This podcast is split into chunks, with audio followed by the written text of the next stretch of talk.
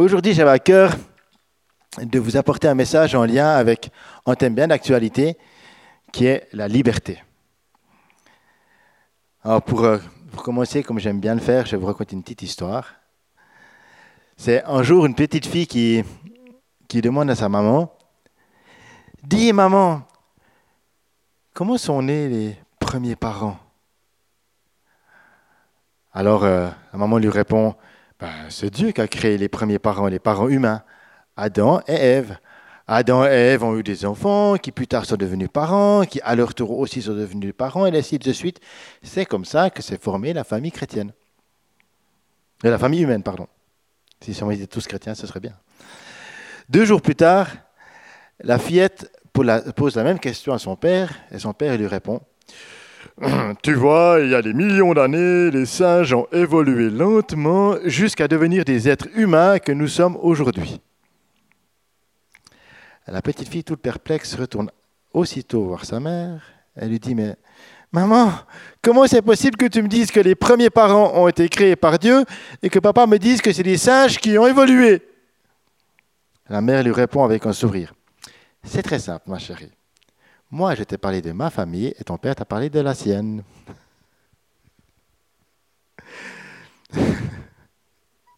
en fait, chacun est libre de poster ce qu'il veut. Vous voyez, la liberté, on peut la mettre là où on veut, les curseurs comme on veut. Chacun est libre de croire ce qu'il veut. Soyons libres de nos pensées, libres de nos expressions. Mais en même temps, disons la vérité. Alors, des fois, la vérité pour l'un n'est pas la même vérité que pour les autres. C'est ça le défi. C'est quoi la liberté? C'est ce qu'on va parler aujourd'hui. C'est vrai que c'est bien un sujet actuel, la liberté, parce qu'en France, aujourd'hui, et partout dans le monde, hein, mais en France, on aime bien le thème de parler de la liberté, c'est une valeur fondamentale, ancrée dans, notre République, qu'on ne cesse de nous rappeler. Et 2020, pourtant, est une année qu'on n'oubliera pas, non pas pour son beau chiffre 2020 qui était magnifique, mais peut-être plutôt pour le changement mondial, notre manière de vivre, qui est liée à un petit virus qui, lui, a un peu un frein ou limité notre liberté, même beaucoup, et de manière mondiale. En France, aussitôt, c'est aussi pour une autre réalité qu'on va se souvenir de 2020. Pourquoi? Parce que c'est une année où on n'a presque eu aucune grève et aucune manifestation, ou très peu. Pourtant, pas besoin de la rue. Les réseaux sociaux et les autres médias sont remplis de posts criant à la liberté. La liberté d'expression, la liberté de nos choix, la liberté d'ouvrir ou non nos commerces, nos restaurants, la liberté ou non de vivre nos cultes, d'aller à la messe ou pas, de remplir nos églises ou pas, la liberté de prendre tel ou tel médicament, de refuser ou non le vaccin. La liberté. Bref, on nous rappelle que l'on est esclave d'un virus, qu'un système d'un système mondial et qu'on court après la liberté. Mais quelqu'un a dit, ta liberté s'arrête où commence celle des autres. Ça me fait penser à, quelqu'un qui se reconnaîtra certainement, qui, qui avant ce deuxième euh, confinement avait beaucoup de peine à dormir parce que son voisin DJ faisait un peu la fête la nuit. Et puis, euh, cette, ces nuits, la liberté de son voisin DJ entravait un petit peu beaucoup sa liberté à lui de bien dormir. Et c'est vrai que ta liberté s'arrête normalement là où tu viens atteindre la liberté des autres. On pourrait dire ta liberté s'arrête quand tu commences à embêter ton voisin. C'est vrai, tu peux être libre de faire ce que tu veux, mais si ta liberté atteint celle des autres, attention. Nelson Mandela a dit, ce n'est pas seulement se débarrasser de ses chaînes que d'être libre, mais c'est vivre d'une façon qui respecte et renforce la liberté des autres.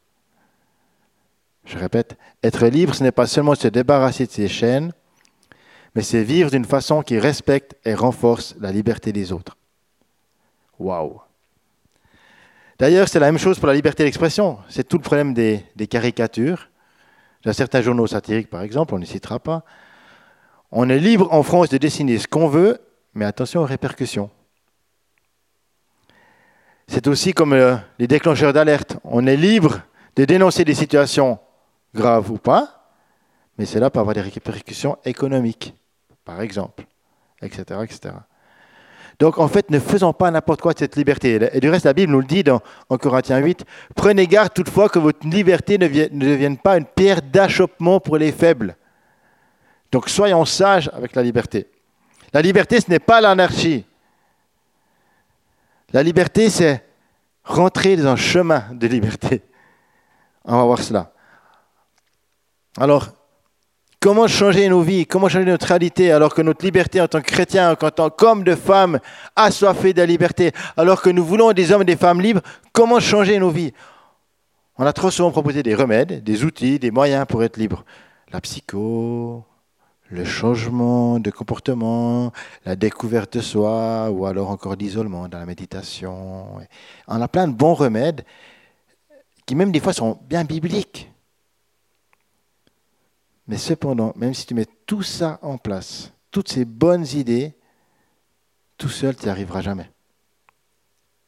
En fait, comme l'a dit Fabien l'autre jour, si on pense d'en bas, si on agit d'en bas, si on se soucie de notre réalité d'en bas, alors on passe à côté. On passe juste à côté. Il faut savoir passer par la porte et penser d'en haut. Être ancré de cette dimension du troisième ciel. Montrer par le chemin que Jésus a inauguré pour nous, au passé, par le chemin que Jésus a inauguré pour nous au travers du voile. Alors maintenant, vous allez me dire, bon, ok, mais comment aller au troisième ciel? Bon, ben, écoutez les messages des deux derniers dimanches. Fabienne nous disait que, que goûter à l'art de vie procure la vie. Amen. Mais on n'est plus dans le jardin. Et pourtant, ce qu'on voit, c'est que tous ceux qui, qui ont vécu le jardin et les, les générations qui ont suivi avaient une espérance de vie vraiment longue, jusqu'à Mathusalem qui a battu le record avec 969 ans. Donc l'héritage de l'arbre de vie a des répercussions sur notre confort, sur notre bien de vie. À nous de revenir dans la présence de Dieu qui amène la vie, parce que la présence de Dieu libère la vie. Goûter au troisième ciel nous rend donc libres et le chemin est ouvert. Amen. Mais alors, en fait, si j'ai besoin d'être libre, c'est que je ne suis pas libre. Si au fond de moi, je me dis, mais j'ai soif de liberté, puis je crie après la liberté, c'est qu'en réalité, je ne suis pas libre. Au tout début de ma conversion, j'ai même c'est quand je me suis converti, quelque part, j'avais toute une vision où je me voyais danser dans une pièce, une pièce rouge, avec des lights, la musique, euh, tout ça. Puis je dansais, puis c'était un peu ma réalité. J'étais quelqu'un qui aimait bien sortir le week-end, danser dans les, dans les, dans les, dans les balles de campagne, parce que j'étais dans une région rurale. Et puis j'aimais ça, faire la fête. Et puis souvent les gens disaient, ah, il y a Tripet qui débarque, il y aura de l'ambiance. J'étais debout sur des tables et autres. C'était ma réalité. Puis dans ce, ces visions, ben, je dansais, je faisais la fête dans cette salle toute rouge, mais j'avais une corde autour du cou. Et je me croyais libre de danser, mais j'avais toujours cette corde autour du cou. Jusqu'à un moment donné où la révélation de Dieu est venue sur moi et j'ai retiré cette corde du tour de mon cou. Et le voile rouge qui était, je croyais, la limitation de la pièce, en fait, ce voile s'est déchiré. Et j'ai vu de l'autre côté de ce voile le, la présence de Dieu, le royaume de Dieu. J'ai vu un jardin de gloire. J'ai vu les promesses de Dieu pour ma propre vie. Et lorsque j'ai vu cela, j'étais tellement touché par cette vision. J'étais là, waouh, qu'est-ce qui se passe? C'est extraordinaire. C'est bien plus grand que la pièce dans laquelle je suis. C'est infini. Il y avait des chutes d'eau qui coulaient. C'est tellement beau le jardin, la présence de Dieu. J'étais là. Et puis j'ai vu cela. C'était tellement beau. Et en fait, cette vision que j'ai vue, elle ne s'arrêtait pas là. C'est qu'à un moment donné, le voile s'est refermé. Et Dieu m'a montré que j'avais vu sa présence, j'avais goûté, je connaissais qui il était, je savais ce qu'il avait pour moi, quel était son héritage, mais j'étais resté sur le pas de la porte. J'étais resté sur le seuil du voile. Je n'avais pas traversé. Et tu peux te croire libre, tu peux même connaître Dieu, croire en Dieu, mais ne pas rentrer dans le chemin de la liberté, de la vie nouvelle. Il a fallu, en fait, que Dieu vienne me rechercher parce que j'étais retombé alors que je le connaissais. Mais je m'étais éloigné de lui à nouveau. Et Dieu est venu me rechercher de la boue dans laquelle j'étais pour me ramener dans sa maison. Et c'est ce que Dieu veut faire de toi et de ta vie. En mars 98, ma vie a vraiment changé parce que j'ai dit, OK, Seigneur, je veux passer le voile. Je veux aller de l'autre côté de ce voile. Et là, ce que je suis rentré dans cette autre dimension, la vision s'est prolongée. Dieu m'a rappelé ses premières visions et j'ai revu ce qui se passait de l'autre côté du voile et Dieu m'a montré que j'allais voyager pour prêcher l'évangile pour lui, etc. Et voilà, je vais m'arrêter là, mais ce que je vois maintenant, plus de 20 ans plus tard, c'est tellement beau de voir comment Dieu peut agir dans ma vie malgré mon imperfection, malgré mes échecs, malgré qui je suis.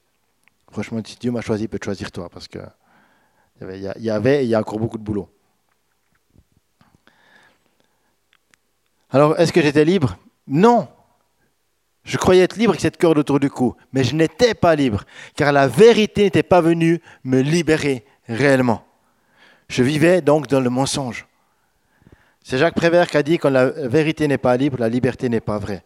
Est-ce que tu te sens libéré? Est-ce que tu te sens proche du trône de Dieu dans ce que tu vis maintenant? Toi, chez toi, dans ta maison. Est-ce que tu te sens proche du trône de la grâce? Est-ce que tu te sens libre pleinement ou est-ce que tu te sens coupé de la gloire de Dieu, comme séparé de lui? Est-ce que tu sens une distance entre toi et lui ou une proximité? La question c'est, qu'est-ce qui te sépare de la gloire de Dieu? Qu'est-ce qui ne te rend pas libre? Est-ce que tu es dans une condition d'esclave ou d'homme libre? Romains 3, 23 nous dit, il n'y a pas de différence. Tous ont péché et sont privés de la gloire de Dieu. Tous ont péché et sont privés de la gloire de Dieu. Ça veut dire qu'il n'y a pas un qui est plus pécheur qu'un autre. Mais ce verset continue et il dit, ils sont gratuitement déclarés justes par sa grâce, par le moyen de la libération qui se trouve en Jésus-Christ. Alléluia. Ça veut dire quoi? Ça veut dire que peut-être que tu te sens séparé du trône de Dieu, peut-être que tu te sens distant de lui, parce qu'il y a encore du péché dans ta vie, et on en a tous encore. Mais le moyen de la libération dans ta vie, il est en Jésus-Christ. Et c'est lui qui vient te libérer, te racheter, te déchirer les, les, chaînes sur ta vie, parce qu'il t'a racheté au prix de son sang qui a coulé à la croix. France, écoute-moi, la libération est en Jésus-Christ. La libération n'est pas dans les manifestations, la libération n'est pas dans les scandales, la libération est en Jésus-Christ. La libération dépendra de ton attachement à Jésus-Christ. Cette libération, elle est gratuite, nous dit Romains 3. Acquise par son sang. Et si tu marches en Christ, tu n'es plus esclave, mais tu es fils, fille du roi des rois. Tu es héritier de ses biens promis. Tu rentres dans un héritage nouveau, tu rentres de ses promesses. Tu deviens donc un ambassadeur de son royaume, porteur de sa liberté. Alors la réalité, c'est que ce n'est pas une question de vaccin ou non. Ce n'est pas une question de, droit de se rassembler ou non. Ce n'est pas une question d'un président chrétien ou pas. Ce n'est pas une question de politique. Ce n'est pas une question économique. Ce n'est pas une question socio-économique. Ce n'est pas une question éthique. Ce n'est pas une question religieuse. Mais c'est une question christocentrique. C'est là qu'est le fondement de notre vie. Qui est au centre de ta vie? En qui es-tu positionné? Paul nous appuyer là-dessus dans tout son épître aux Romains. Et le dira au chapitre 6, Romains 6, 23. Le salaire du péché, c'est la mort. Mais le don gratuit de Dieu, mais le don gratuit de Dieu, c'est la vie éternelle en Jésus-Christ, notre Seigneur. Alléluia. Lorsqu'on était au Canada il y a deux ans, un peu plus de deux ans de cela, on, sortait du métro et il y a un gars qui, faisait de l'évangélisation à la sortie du métro et qui disait à tout le monde, le salaire du péché, c'est la mort. Et il distribuait des flyers. Le salaire du péché, c'est la mort. Le salaire du péché, c'est la mort. Le truc super encourageant. Ça m'a tellement énervé que je me suis levé, puis je l'ai regardé, puis j'ai dit, mais il faut dire la suite du verset. La suite du verset, c'est que le don gratuit de Dieu, c'est la vie éternelle. En Jésus-Christ, notre Seigneur, c'est lui qui nous délivre. Et j'ai commencé à prêcher l'évangile encore plus fort que lui. Puis tout le monde me regardait. Puis il y en a un qui m'a dit Merci, merci. Mais pas c'est ça qu'il faut prêcher. Arrêtons de prêcher qu'on va mourir. Prêchons que Jésus nous libère. Alléluia.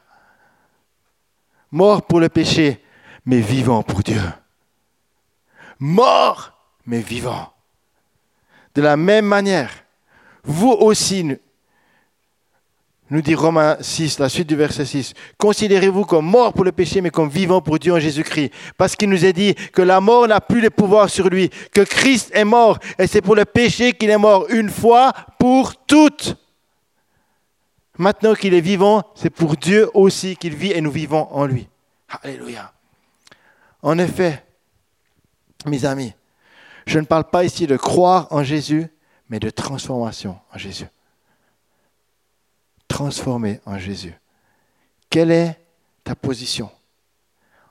Romains 5, 19. En effet, tout comme par la désobéissance d'un seul, beaucoup ont été rendus pécheurs, beaucoup sont rendus justes par l'obéissance d'un seul par la désobéissance d'un seul, en l'occurrence Adam. Les portes du jardin ont été fermées. Mais par l'obéissance d'un seul, Jésus, la salle, l'accès à la salle du trône est ouvert. Le voile est déchiré. Le chemin est ouvert à cause de l'obéissance d'un seul. Alors, comment te positionnes-tu? Est-ce que tu vas te lever pour Jésus ou est-ce que tu vas rester assis dans ton bourbier? Un jour, une, une dame s'était assoupie lors d'une prédication, la prédication d'un pasteur. Alors, je ne sais pas si c'est ici à la Cité, je pense que personne ne s'endort ici, mais une femme s'était assoupie pendant la prédication et, elle dormait bien. Et subitement, elle se réveille, elle entend le pasteur dire Levez-vous Alors, elle se lève. Elle voit toute l'assemblée se tourner vers elle. Tout le monde est en état de choc, y compris même surtout son mari à côté d'elle. Elle regarde, euh, elle constate qu'elle est la seule personne debout, elle est toute mal. Et le, pasteur la regarde et lui dit, Merci madame, restez debout, nous allons prier pour vous. Nous avons une personne debout déjà. Elle est courageuse. Qui d'autre? Personne? Permettez-moi de répéter au cas où vous n'auriez pas entendu ma question. J'ai dit, levez-vous si vous êtes infidèle, si vous commettez un adultère, si vous ne pouvez pas vous empêcher de tromper votre conjoint à chacune de ses absences. Levez-vous. La dame ne resta pas debout, mais elle tomba évanouie. Heureusement, on n'est pas dans une église comme ça, où on n'affiche pas en public les gens. Heureusement, parce qu'on est dans la grâce. L'autre jour, ma femme est allée voir le médecin et le docteur lui a demandé si elle était enceinte. elle a répondu que non, qu'il y avait peu de chances qu'elle le soit parce que j'ai fait l'opération qu'il faut pour, euh, que ce soit pas le cas. Et le médecin lui a demandé Oui, mais. Je m'excuse, mais je me dois de vous le demander. Est-ce que vous avez trompé votre mari? Aujourd'hui, c'est normal. C'est normal. L'adultère, c'est là. Est-ce que tu as trompé ton mari, tu as trompé ta femme? Tout le monde le fait. Alors, euh, pourquoi pas vous? En fait, la liberté, c'est quoi? Ici, euh, quand on parle de, cela, on ne parle pas d'aller voir ailleurs, ça, euh, presque. On parle, pardon, d'aller voir ailleurs, c'est-à-dire de, tromper son époux. Mais pas juste d'avoir la convoitise, parce que la convoitise, sincèrement, si on est sincère, je pense que toujours, chacun dans sa vie, à un moment donné, un, combat avec cela. Mais là, on parle d'aller plus loin. Plus loin que cela. Mais quand tu as un combat avec la convoitise, par contre, règle ça avec Jésus. Jésus est très clair là-dessus. On proclame la liberté partout, et la liberté, en fait, devient pour nous une nouvelle source d'esclavage parce que je suis libre de faire ce que je veux, mais je vais remettre dans une prison. Et en France, on aime bien cette liberté, surtout depuis le 14 juillet 1880, où on a inscrit sur tous les édifices publics liberté, égalité, fraternité. Euh, d'ailleurs, en passant, euh, ce petit adage ou cette notion n'est pas vraiment tirée de la Bible, euh, même si la Bible s'y aligne, mais c'est plutôt Robespierre est des premiers qui en, a parlé. C'est des valeurs très humanistes que, les francs-maçons aiment beaucoup depuis très longtemps. Donc cette liberté qu'on nous propose n'est pas forcément la même que celle qu'on espérerait au niveau biblique, ni la fraternité, ni l'égalité d'ailleurs. La liberté qu'on nous propose nous rend, et que le monde nous propose, nous rend plus esclaves du péché que libres. Même la liberté d'expression, si cher à notre gouvernement, est rappelée malheureusement ces derniers temps avec le, décès tragique de Samuel Paty. Soit dit en passant, euh, la, liberté d'expression, euh, quand on veut exprimer notre foi sur la voie publique, là par contre, il n'y a plus trop de liberté d'expression. Mais bon, ça c'est autre chose. Mais cette liberté d'expression, elle peut te rendre esclave, elle peut te mettre en prison aussi. Du reste, 2 Pierre 2, 19, c'est un verset que j'aime beaucoup, je ne sais pas si vous l'aurez à l'écran. Il est dit, ils leur promettent la liberté quand ils sont eux-mêmes esclaves de la corruption, car chacun est esclave de ce qui a triomphé de lui. Waouh J'ai souvent prêché ce verset, et quand j'ai préparé ce texte, j'ai été saisi dans mes émotions par le Saint-Esprit de manière hyper forte. Parce que ce verset relève deux points vraiment clairs. Pierre parle ici d'hommes qui, comme au temps de Sodome et Gomorre, vivent dans la débauche et le mensonge. D'hommes qui prêchent un discours, mais qui vivent l'inverse. De faux prophètes, de faux enseignants. D'hommes et de femmes qui promettent la liberté alors qu'ils ne sont même pas libres eux-mêmes. Verset 10, il est dit que c'est le cas notamment de ceux qui, dans un désir d'impureté, courent après les plaisirs de la chair, méprisent toute autorité, présomptueux, arrogants, ils, ne craignent même pas d'insulter les êtres glorieux que sont les anges. Ils se croient au-dessus de tout. Ils promettent la liberté, mais ils sont eux-mêmes esclaves. Et le deuxième point nous dit que chacun est esclave de celui qui a triomphé de lui. Qui a triomphé de toi? Qui a triomphé de toi? Le problème, c'est que bien souvent, on se rend compte que ce qui a triomphé de nous, c'est le monde, sa convoitise, et qu'en fait, on a laissé Christ un petit peu sur le côté, et que notre sécurité, notre paix, notre repos, on a oublié de la mettre en Christ on l'a peut-être mis dans notre sécurité économique, on l'a peut-être mis dans notre sécurité euh, familiale, on l'a peut-être mis dans notre héritage ou d'autres choses. Et notre confort, on l'a peut-être mis aussi derrière Netflix ou derrière euh, Internet ou derrière euh, les loisirs et pas en Jésus. Et, ce verset de 2, ce chapitre de 2 Pierre nous dit que ces personnes-là, ce sont des gens des sources qui sont des sources sans eau, des nuages poussés par la tempête. Waouh Est-ce que je suis une source sans eau? Ou est-ce que je suis une source de bénédiction? Parce que je suis connecté à Jésus Quelle source est-ce que je suis? Qui a triomphé de toi? C'est pour la liberté que Christ nous a affranchis. Demeurez donc ferme, nous dit Galates 5, 1. Ne vous laissez pas de nouveau mettre sous le joug de l'esclavage. Alléluia. On ne va pas se laisser à nouveau être mis sous le joug de l'esclavage. Parce que Christ nous a rendus libres et nous a rendus libres pour la liberté. Alléluia. Et je ne vais pas laisser l'esclavage triompher de moi. Paul nous parle donc de liberté d'une manière magnifique dans toute sa lettre aux Romains et au chapitre 7 en particulier. C'est hyper fort tout ce qui nous sort là et j'aimerais qu'on puisse voir ce chapitre ensemble. Romains 7, verset 15. Je ne comprends pas ce que je fais. Je ne fais pas ce que je veux et je fais même ce que je déteste, nous dit Paul. Or, si je fais ce que je ne veux pas, je reconnais par là que la loi est bonne. Mais en réalité, ce n'est plus moi qui agis ainsi, mais c'est le péché qui habite en moi. En effet, je sais que le bien n'habite pas en moi, c'est-à-dire que ma nature propre, j'ai la volonté de faire le bien, mais je ne parviens pas à l'accomplir.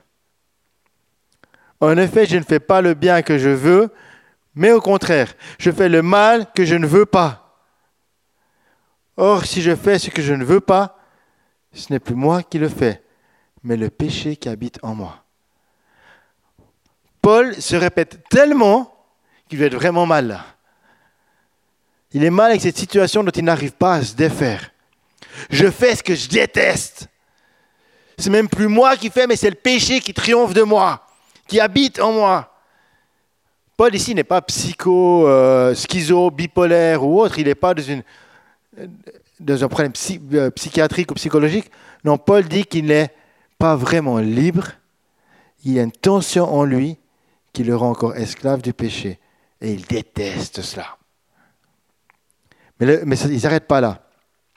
Le verset suivant nous dit, je découvre donc cette loi. Alors que je veux faire le bien, c'est le mal qui est à ma portée. En effet, je prends plaisir à la loi de Dieu dans mon être intérieur. Mais je constate qu'il y a dans les membres une autre loi. Elle lutte contre la loi de mon intelligence. Elle me rend prisonnier de la loi du péché qui est dans mes membres. Misérable, malheureux que je suis, qui me délivrera de ce corps de mort?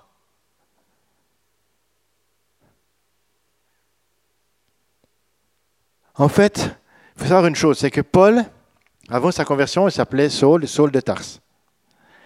Et apparemment, à Tars, à l'époque, il y avait une tradition qui voulait qu'on attache un criminel qui avait commis un meurtre, on l'attache à un poteau et on attache sur le corps de ce criminel le cadavre de la victime. Et le criminel allait mourir de toutes les impuretés que le cadavre allait lui transmettre. Donc quand Paul vient dire, lui qui vient de Tarse, qui va me délivrer de ce corps de mort, il fait en même temps référence à cette réalité de Tarse, qu'il y a ce corps de mort qui le colle à lui et qui est en train de le faire mourir. Qui me délivrera de ce poids qui est sur moi, de ce corps de mort qui pue, qui est sur moi et qui est en train de me détruire? À cause de mon erreur, à cause de mon péché, à cause de ma faute. Qui me délivrera de ce corps de mort? Peut-être que toi aussi, en disant ce tu peux crier. Et puis tu dis, mais qui me délivrera de ce corps de mort? Je crois en Jésus comme Paul, mais je suis encore là. Qui? Mais lisons la suite, parce que Paul ne s'arrête pas là. Verset 25. Il est dit, je remercie Dieu parce que c'est possible par Jésus-Christ, notre Seigneur. Alléluia. Ça j'aime. Qui me délivrera de ce corps de mort? C'est Jésus. C'est pas une philosophie, c'est pas une tradition, c'est pas une religion, mais c'est Jésus. Alléluia. Et Paul continue et il dit, ainsi donc, par mon intelligence, je suis esclave de la loi de Dieu, mais par ma nature propre, je suis esclave de la loi du péché. Il y a donc une tension constante entre l'intelligence et la vie de l'esprit, entre la loi et l'esprit, entre la religion et la relation vivante avec Dieu. Il y a cette tension constante en nous. Mais vous savez que quand la lettre de Paul était écrite, il n'y avait pas de séparation entre les chapitres. Et il continue.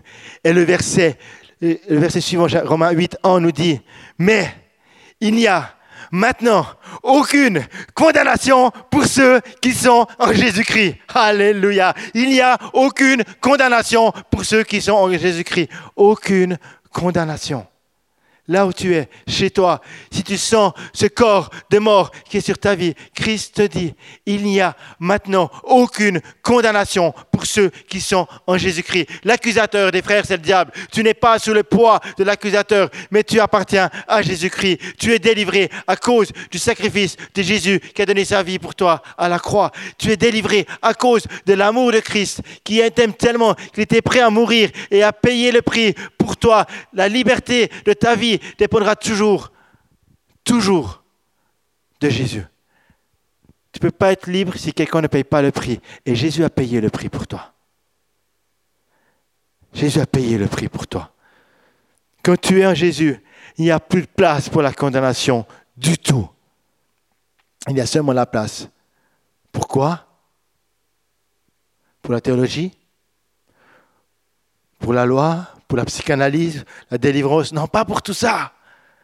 Non, Paul nous dit, verset suivant, En effet, la loi de l'Esprit qui donne la vie en Jésus-Christ m'a libéré de la loi du péché de la mort. Ainsi, ta liberté ne dépend pas de toi, mais de lui. Et la place qu'il y a en toi, c'est la place pour l'Esprit de Dieu, l'Esprit du Dieu vivant. Quand tu es en Jésus-Christ, il n'y a aucune condamnation possible parce qu'il fait de toi un homme nouveau, une femme nouvelle. Et la personne nouvelle que tu es est passée de la mort à la vie. Et tu accueilles la liberté, la vie, à cause de l'Esprit de Dieu. En passant à la vie, en passant à la vie, tu passes de l'autre côté du voile, tu reçois l'héritage de Dieu, tu deviens pleinement le temple du Saint-Esprit. C'est tellement fort ce texte. Qui me délivrera de ce corps de mort? Personne, si ce n'est Jésus. Et quand Jésus te délivre, il fait de toi le temple du Saint-Esprit, parce qu'il a payé le prix pour toi. Et il veut venir dans ta vie te transformer jusqu'au plus profond de toi-même. Jusqu'au plus profond de toi-même. Quand on lit ces deux chapitres, en chapitre 7, 30 fois, Paul parle de moi-je. Moi, moi, qui va me délivrer? Moi, je, je suis un pécheur, je n'en peux plus. Moi, moi, moi, moi, moi. Et dans le chapitre 20, 20 fois, Paul parle du Saint-Esprit. C'est le Saint-Esprit, c'est le Saint-Esprit, c'est le Saint-Esprit, c'est le Saint-Esprit. Tu as besoin de qui? Du Saint-Esprit. Tu es transformé par qui? Par le Saint-Esprit. Qu'est-ce qui va agir dans ta vie? Le Saint-Esprit. Tu as besoin de qui? Du Saint-Esprit. Tu as besoin de Dieu, Père, Fils, Saint-Esprit qui se révèle à toi. Là où tu en es. Paul dit, marchez par l'Esprit et vous n'accomplirez pas les désirs de la chair, de votre propre nature. Marchons par l'esprit. Ta liberté dépend de ta marche, ta marche dans l'esprit. Marcher par l'esprit, ce n'est pas être, ce n'est pas réservé aux prophétiques. Maintenant, vous allez me dire, c'est quoi marcher par l'esprit? C'est pas le truc des super prophétiques. C'est pas le truc de ceux qui manifestent des dons, même si c'est tellement bon. Alléluia. Manifestons les dons de l'esprit. On en a tellement besoin. Prions en langue, prophétisons, Prions pour les malades. Agissons sur cette terre avec des, la manifestation du ciel sur la terre, avec des miracles, des signes et des prodiges. Oui, manifestons les signes de l'Esprit. Mais marcher par l'Esprit, ce n'est pas ça. Non, marcher par l'Esprit, c'est être connecté à Jésus. Marcher par l'Esprit, c'est être proche de lui et reconnaître qu'il est le cep et que nous sommes les sarments. Il est le cep et nous sommes les sarments. Et quand tu te connectes à lui, la sève coule en toi. Le Saint-Esprit coule en toi. Euh, je ne sais pas si vous le savez, mais moi je l'ai appris dernièrement grâce à mon super cousin, que les arbres communiquent entre eux. Par l'énergie qui passe par les racines et par le sol et par toute la, la vie cachée qu'il y a même dans le sous-sol, et qui va jusqu'au bout des branches des arbres. Il peut recevoir même le langage des champignons de la forêt qui vont agir dans les arbres. Les arbres communiquent entre eux. Et ce n'est pas un truc euh, bizarre, euh, occulte, c'est une réalité. Et si les branches reçoivent des informations qui viennent des autres arbres, des champignons qui sont dans le sol, si toute cette forêt communique entre elles, c'est possible parce qu'il y a une vie qui coule, parce qu'il y a une vie qui est manifestée. Mais si on vient à couper des branches, si on vient à élaguer des arbres, si on vient à transformer, à faire des routes et à tout transformer, on coupe ce langage, on coupe cette communication. Et c'est la même chose dans ta propre vie. Si tu veux recevoir le langage du ciel, si tu veux être connecté à la réalité du ciel, on a besoin d'être connecté à la source de vie. On ne peut pas se séparer du tronc, mais on a aussi besoin d'être connecté les uns aux autres, d'être une forêt. On a besoin de, que l'esprit de vie parle en nous. La vie de l'esprit te transforme. Marcher par l'esprit, c'est recevoir les informations du ciel, les informations du Père qui sait qui tu es. Et seulement, seulement parce que tu es en Jésus. 2 Corinthiens 3, 17, qui est tellement connu quand on parle de liberté. Or, le Seigneur, c'est l'Esprit. Et là où est l'Esprit du Seigneur, là est la liberté. Là où est l'Esprit du Seigneur, là est la liberté. Et cette liberté, cette liberté, elle te transforme tellement profondément que tu peux dire que le voile qui était sur ta tête, ce voile, même que moi j'avais dans ma vision, que j'étais dans cette pièce rouge, ce voile est tombé. Tu peux te joindre à la suite du verset et ainsi dire, nous tous, qui le visage découvert, contemplant comme dans un miroir la gloire du Seigneur, nous sommes transformés à la même image de gloire en gloire par le Seigneur l'Esprit. Alléluia. Libéré de tes chaînes, libéré de ta corde autour de ton cou. C'est Nietzsche qui a, dit, la liberté c'est de savoir danser avec des chaînes. Jésus, lui, il a dit, la liberté c'est briser les chaînes. Alors tu peux choisir quelle liberté tu veux. Est-ce que tu veux celle où tu sais danser avec des chaînes ou tu veux la liberté où des chaînes sont brisées? Parce que Jésus, qu'est-ce qu'il dit? Lui, il dit, vous connaîtrez la vérité et la vérité vous rendra libre. Est-ce que tu veux cette vérité qui est Jésus, qui dit je suis le chemin, la vérité et la vie? La liberté, ce n'est pas savoir danser avec des chaînes, mais c'est croire que celui qui est la vérité a payé le prix à notre place pour que nos chaînes soient brisées. Cette transformation vient par la puissance de l'Esprit. Et c'est pourquoi que on peut demeurer en Jésus. J'arrive gentiment à la fin de mon message. Dans Jean 4, verset 13, il nous a dit, nous savons que nous demeurons en lui et qu'il demeure en nous parce qu'il nous a donné son esprit. Nous savons que nous demeurons en lui et qu'il demeure en nous parce qu'il nous a donné de son esprit.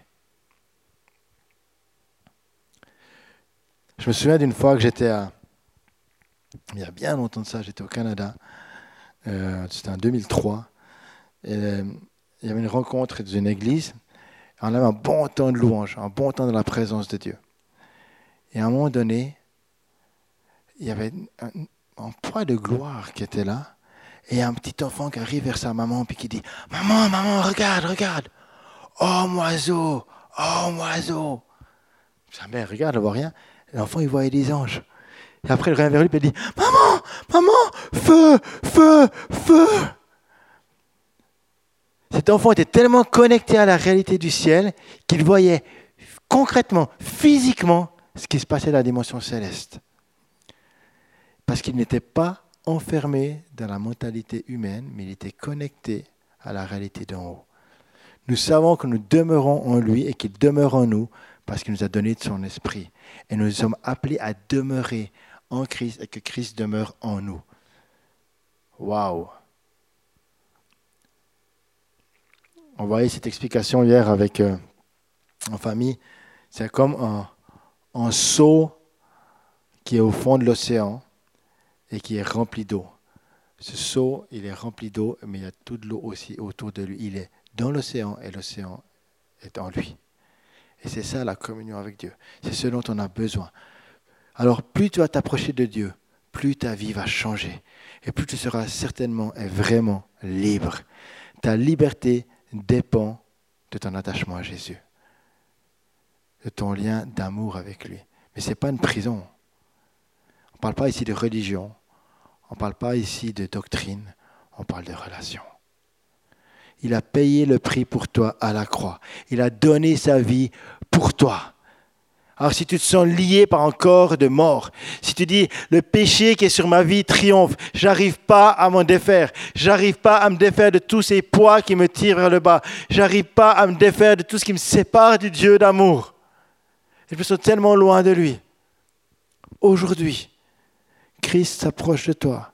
Tu peux l'accueillir, accueillir sa présence, accueillir son esprit dire Seigneur Jésus, je sais que par toi, c'est possible. Alors viens briser les chaînes qui sont sur ma vie. Brise-moi pour que je sois vraiment libre. Brise ces chaînes. Je ne veux plus être dans cette prison, mais je veux être transformé par le roi de gloire.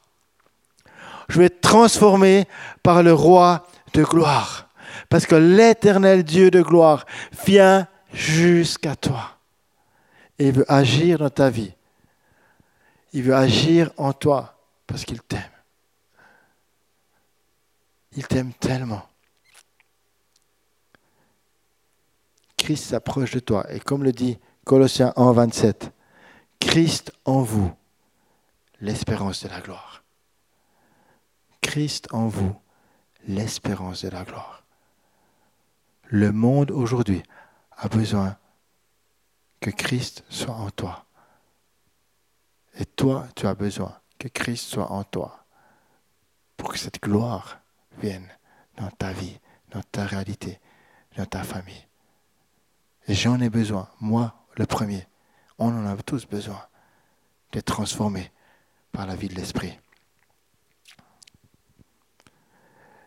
Alors, je vais citer un Nelson Mandela qui dit Nous ne sommes pas encore libres, nous avons seulement atteint la liberté d'être libres.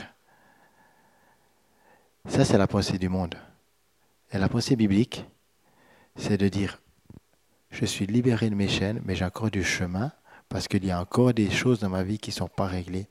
Mais je sais que Christ a payé le prix. Et parce qu'il a payé le prix, je peux recevoir une vie nouvelle.